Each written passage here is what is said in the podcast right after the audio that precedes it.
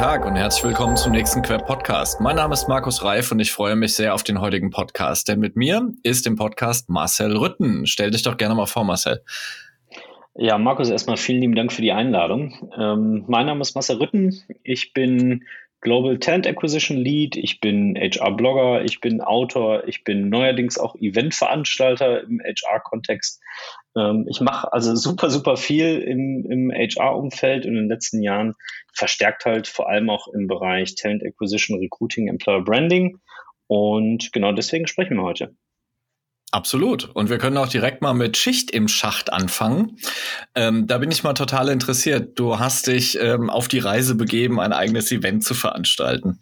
Mhm. Ja, das ist richtig. Also das ist ganz witzig. Ich habe das Projekt Schicht im Schacht irgendwie schon lange, lange vor mich, äh, vor mir hergetragen und wollte eigentlich so einen kleinen Netzwerkabend irgendwie gestalten ähm, mit Leuten aus meinem Netzwerk, denen ich so in den letzten Jahren begegnen durfte weil da sind ja doch der ein oder andere ähm, in dieser Zeit gewesen und ich selbst wohne ja in Duisburg äh, am Rande des Ruhrgebiets und das ist infrastrukturell ein super Standort. Und dann habe ich gedacht, ja gut, wenn du, wenn du anfängst, irgendwie so ein Netzwerkabend zu machen, da kriegst du bestimmt echt viele Leute nach Duisburg, weil jeder ICE hält hier, ähm, egal ob aus, aus dem Norden, aus dem Süden, aus dem Osten, äh, man kommt echt super schnell hier hin. Ähm, und habe dann eben gedacht, gut, wenn die Leute nach Duisburg kommen, dann muss er auch irgendwie einen prägnanten Titel dafür haben, weil Duisburg alleine zieht wahrscheinlich noch nicht, ja.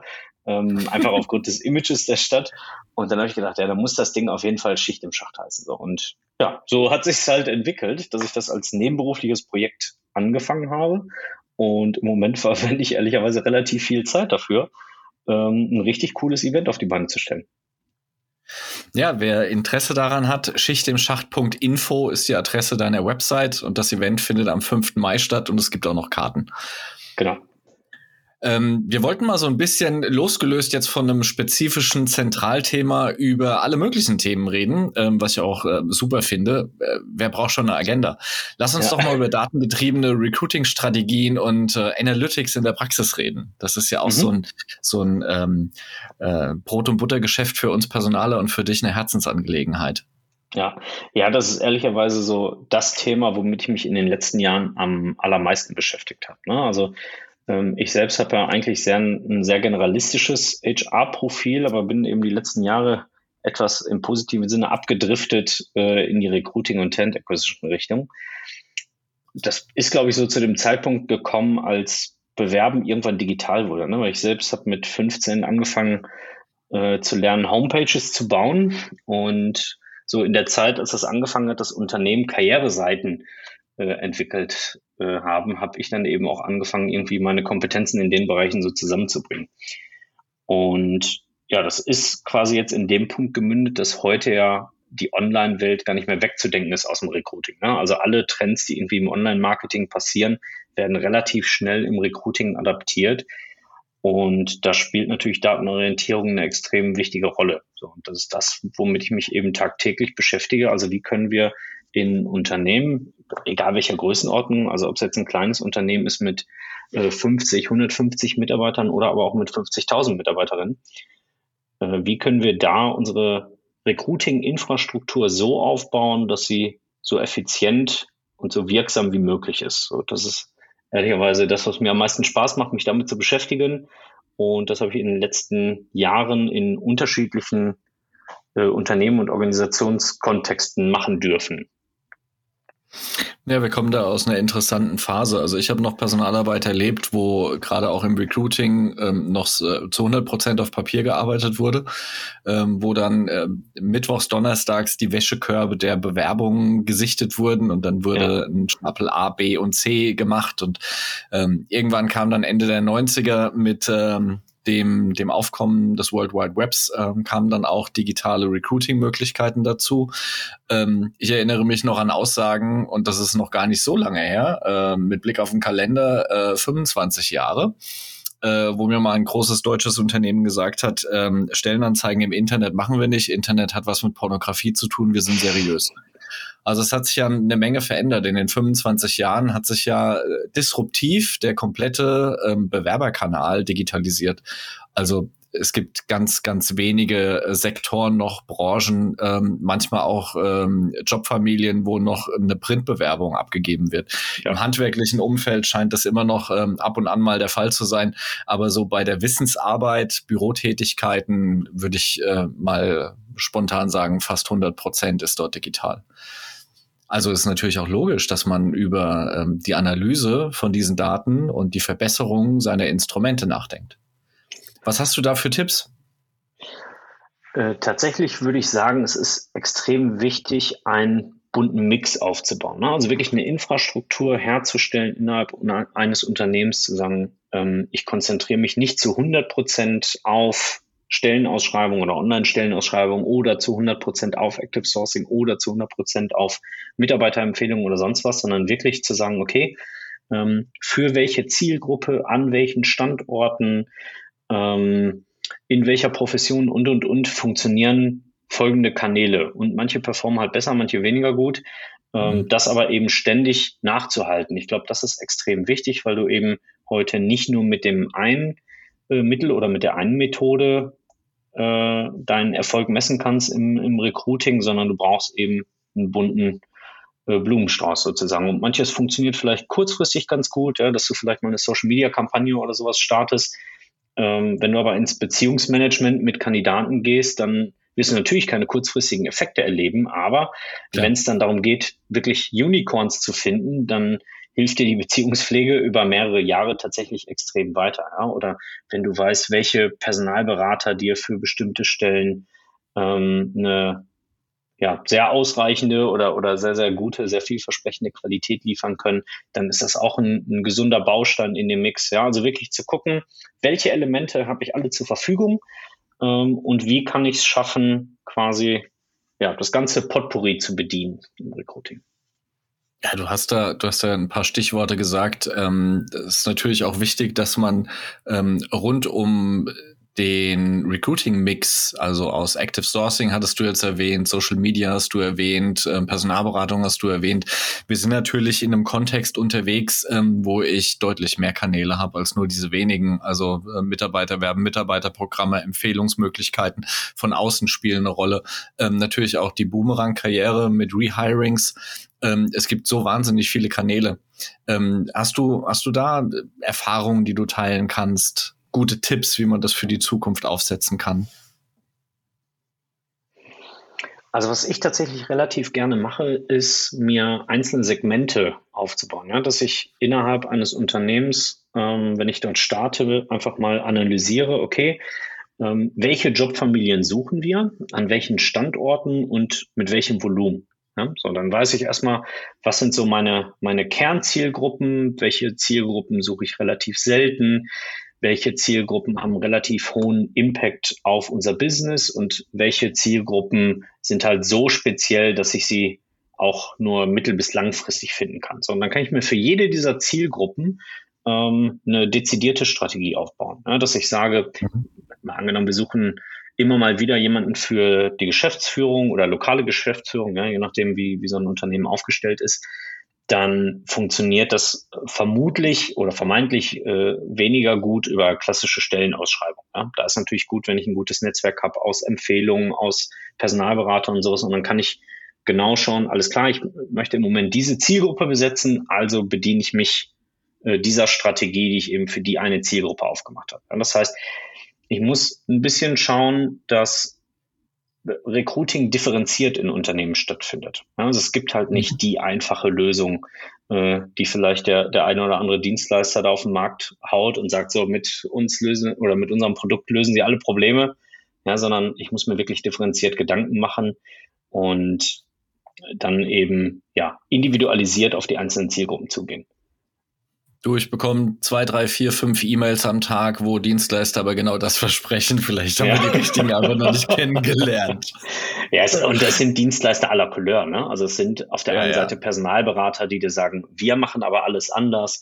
Oder es sind auch Startups, die dir sagen, wir revolutionieren den, den HR- und Recruiting-Markt. Ähm, es sind Stellenbörsen, die alle sagen, wir sind die Nummer eins in, ja, was auch immer. Ähm, das wirst du an, an allen Ecken und Enden finden, klar. Ja, ich glaube, am Ende ist das, was du auch schon angesprochen hast, ähm, der perfekte Recruiting-Mix muss immer individuell und unternehmensspezifisch sein.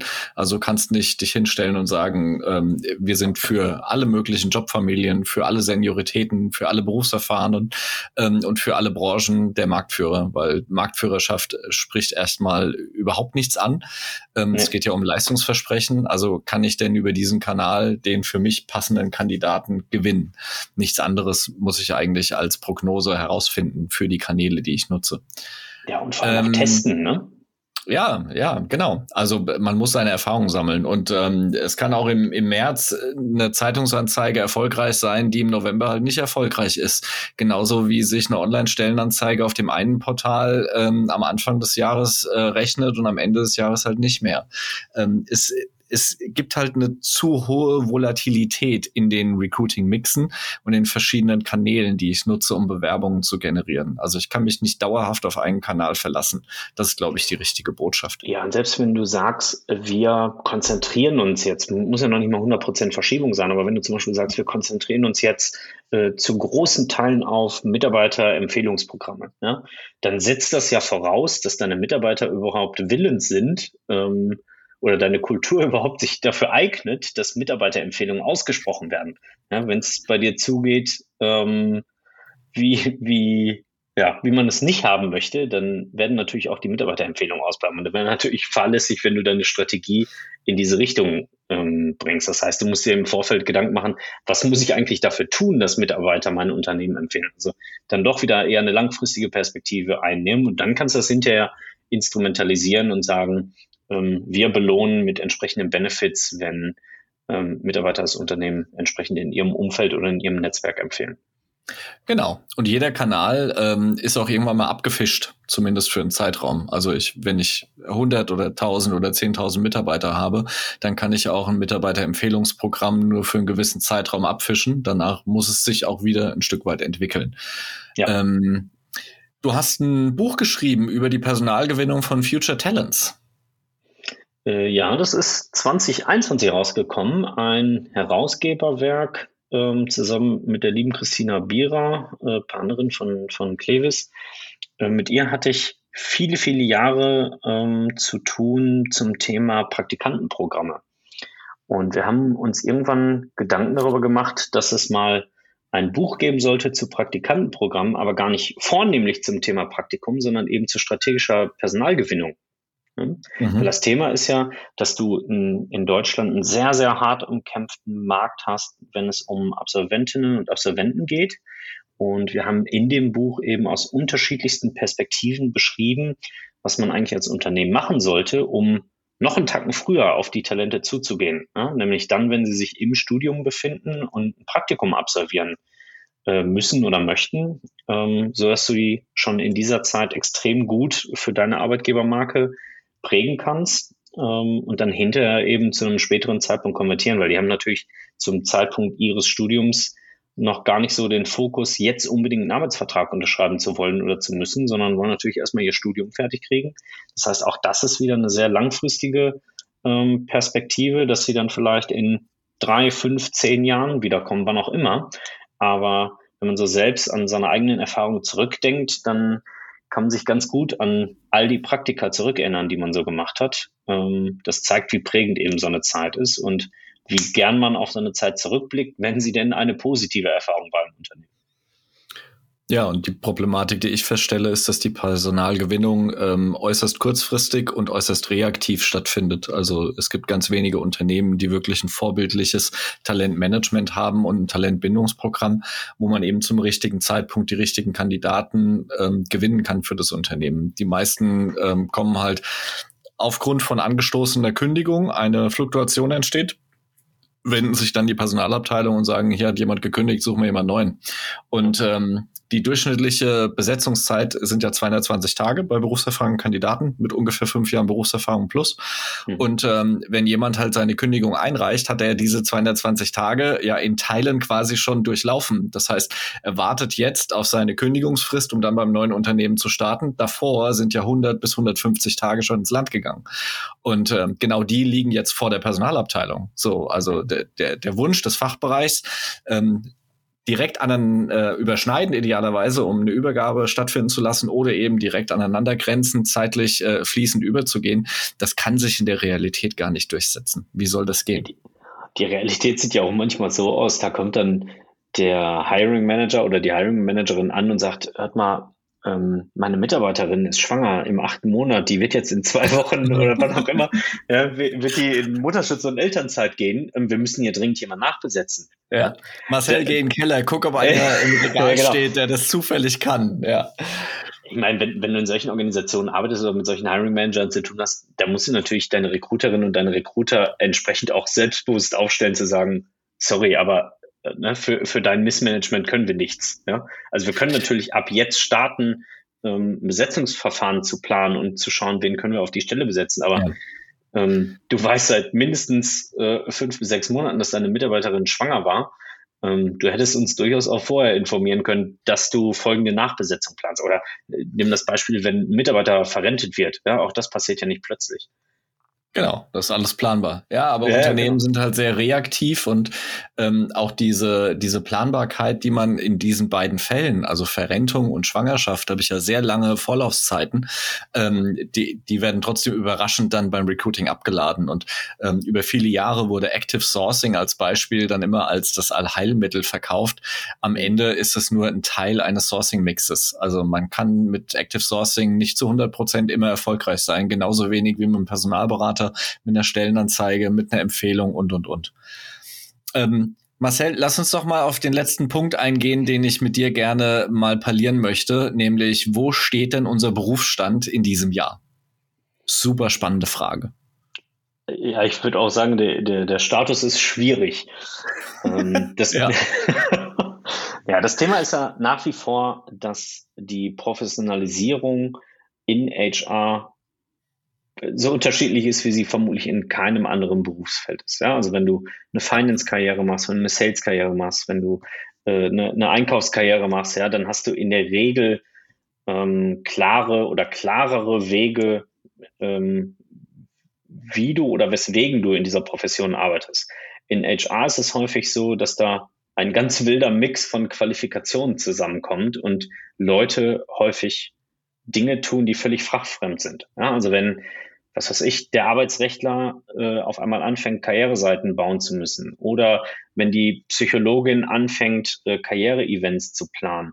Oder wenn der Gehaltsabrechner, ähm, was weiß ich, äh, äh, Interviews führen soll. Ja, ja genau. genau. Also da, da kommen Professionen zusammen, die ich überspitze jetzt mal, ja, im Zweifel einfach nicht die ausreichende Kompetenz haben, ähm, die Aufgaben oder die Herausforderungen, vor denen sie stehen, zu bewältigen. Ja? Häufig passiert das in HR on the job, ja, dass sie einfach mit den Aufgaben dann wachsen, aber es ist halt selten gelernt. Ja? Und häufig kommen dann eben ganz, ganz komische Ergebnisse zustande. Ähm, bleiben wir bei dem Beispiel, ja, wenn ein Arbeitsrechtler eine Karriereseite ähm, aufbaut, ja, woher soll der die Online-Marketing-Kompetenz hernehmen? So, auf der anderen Seite zeigt das auf jeden Fall, wie vielfältig der Anforderungskatalog an ähm, Menschen in HR oder explizit sogar Menschen im Recruiting ist, ähm, was sie nicht alles können und mitbringen müssen. Ja, sie müssen Kommunikation können, sie müssen ähm, arbeitsrechtliches können, sie müssen Online-Marketing können, sie müssen äh, Sales können und und und. Da stecken so so äh, so viele Rollen drin, die das Recruiting bedienen muss. Das ist wahrscheinlich so vielfältig wie kaum eine andere Disziplin. Ich würde mal mich zu einer zu einer Aussage hinreißen lassen. Ähm, dass wir zu wenig Kompetenz für Personal in den Personalabteilungen haben. Ähm, das kulminiert dann darin, dass äh, wenn um Organisation von Personalabteilungen geredet wird, sehr oft dann der Name Dave Ulrich fällt, ähm, weil das eben ein populäres System ist, um sich aufzustellen.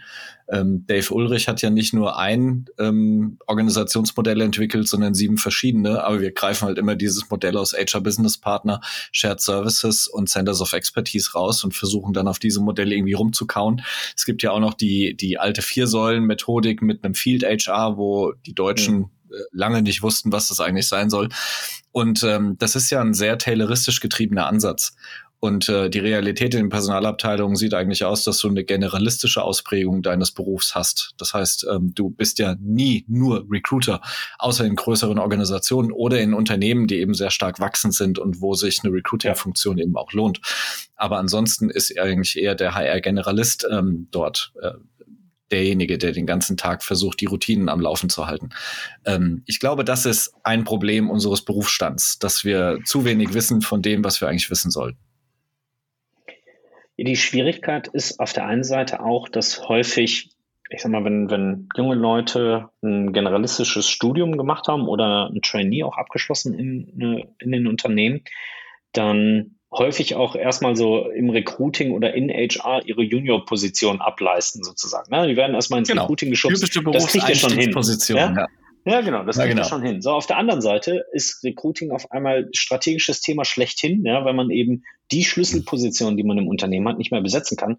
Ja, du kannst doch nicht Wohl und Wehe deines Unternehmens ähm, einem 20-Jährigen oder einer 20-Jährigen überlassen. Also, äh, die haben wahrscheinlich unendlich viel Potenzial, ja, alles fein, aber ähm, da gibt es auf jeden Fall ein Mismatch, in dem strategische Anforderungen zu persönlicher Kompetenz, die in den jungen Jahren einfach noch nicht da sein kann und ist auch völlig okay, dass sie noch nicht da ist, weil die Leute sich ja auch in den Jahren erst entwickeln können und dürfen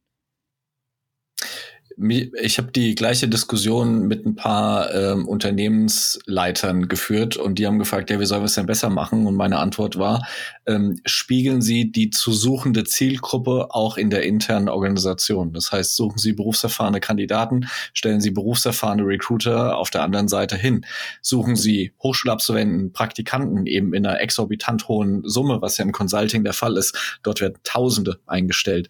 Und ähm, dann ist es okay, den, den Recruiter als Berufseinsteiger zu haben, der irgendwie ein, zwei Jahre Berufserfahrung dann mitbringt. Ähm, das sind äh, probate Dinge, die man machen kann in der Organisation. Aber ja. Ja, genau. Aber du schickst ja, du schickst ja eben nicht in Anführungsstrichen die Junior-Recruiterin los, um die Partnerin zu suchen. Hm? Genau. Genau. Ja, also in vielen Unternehmensberatungen findet es offensichtlich doch noch statt, aber du hast recht, es sollte so nicht sein, ja. Marcel, das hat wahnsinnig viel Spaß gemacht. Wir sind Danke am Ende bitte. unseres Podcasts. Ich darf noch ein bisschen Werbung machen für deine Veranstaltung. Schicht im Schacht. Ähm, die Adresse ist schichtimschacht.info, schreiben wir auch in die Show Notes rein. Das Event findet am 5. Mai statt. Ich wünsche dir auf jeden Fall wahnsinnig viel Erfolg für diese Veranstaltung. Mut muss immer belohnt werden. Du hast den Mut, sowas ähm, zu machen. Ich habe mir die Agenda und die Website angeguckt. Da sind ganz tolle Kollegen aus unserer HR-Suppe mit dabei. Das wird bestimmt richtig viel Spaß machen. Ich danke dir sehr. Vielen lieben Dank und freue mich auf jeden Fall, alle Hörerinnen und Hörer dort sehen zu dürfen. Und vielleicht treffen wir uns da. Das war der Queb Podcast mit Marcel Rütten. Vielen Dank für deine Zeit, einen schönen Tag und viel Erfolg. Danke, ciao.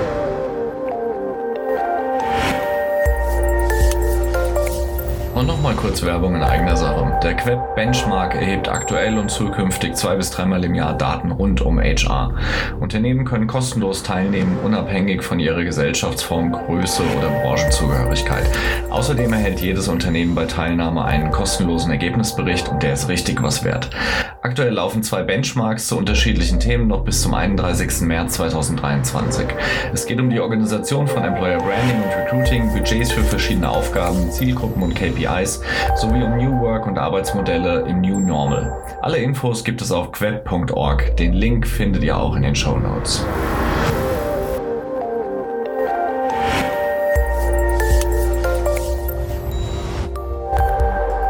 Das war ein weiterer Queb Podcast. Den Queb, Bundesverband für Employer Branding, Recruiting und Personal Marketing, finden Sie nicht nur in den üblichen Podcast-Kanälen, sondern auch über unsere Website www.queb.org. Vielen Dank fürs Zuhören. Ich verabschiede mich, Ihr Markus Reif und der Queb Quality Employer Branding.